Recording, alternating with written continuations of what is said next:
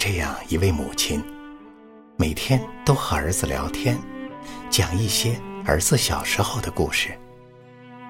七岁时光着屁股下河游泳，扎破了脚丫儿；八岁时爬到树上摘桑葚，碰到了毛毛虫。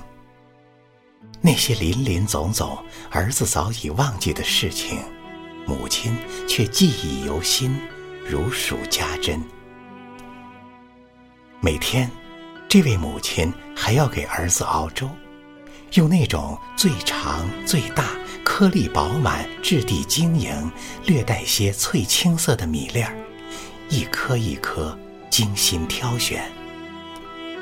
他把米洗干净，然后放进一只棕色瓦罐，倒上清澈的泉水，用柴火慢慢熬，火不急不躁。被他调教的温顺而精致，宛若一位优雅恬静的江南女子。熬粥通常要花费两个半小时，他小心翼翼地把粥倒进一只花瓷碗，一边晃着脑袋，一边吹着气，吹到自己呼吸都困难了，粥也就凉了。他微笑着。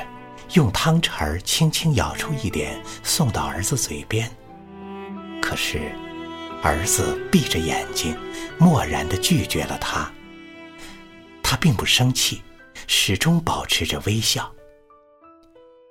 第二天，母亲继续重复着这一切：聊天、熬粥、接受拒绝。日复一日，年复一年。他的手指已经变得粗糙迟钝，他摇晃的脑袋已经白发丛生，他的力气也大不如前，往往是吹上几口便上气不接下气，必须借助扇子让粥冷却下来。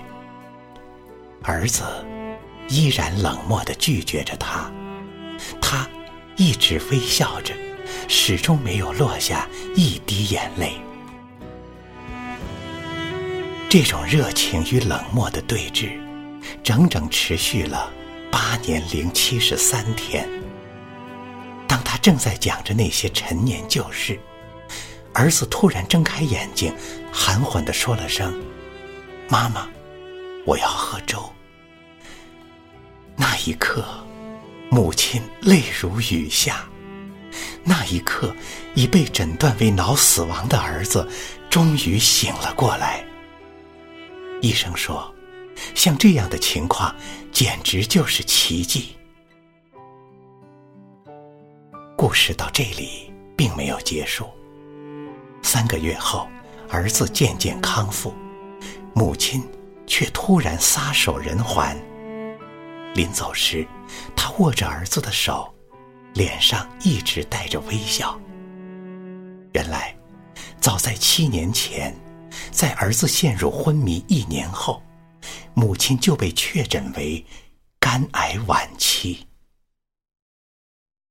是怎样的力量，支撑着一位身患绝症的女人，与病魔对抗了七年，又一次创造了生命的奇迹？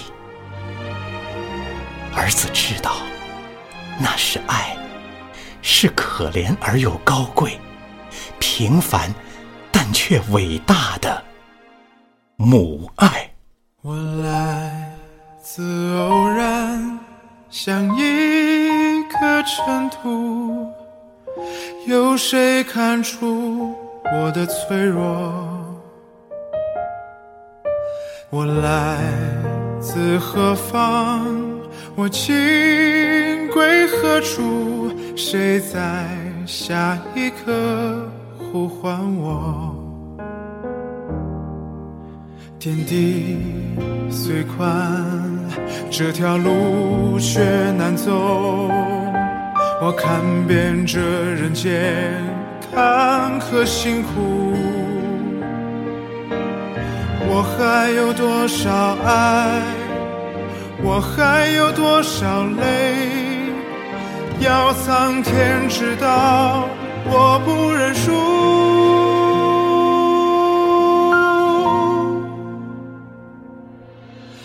感恩的心感谢有你伴我一生。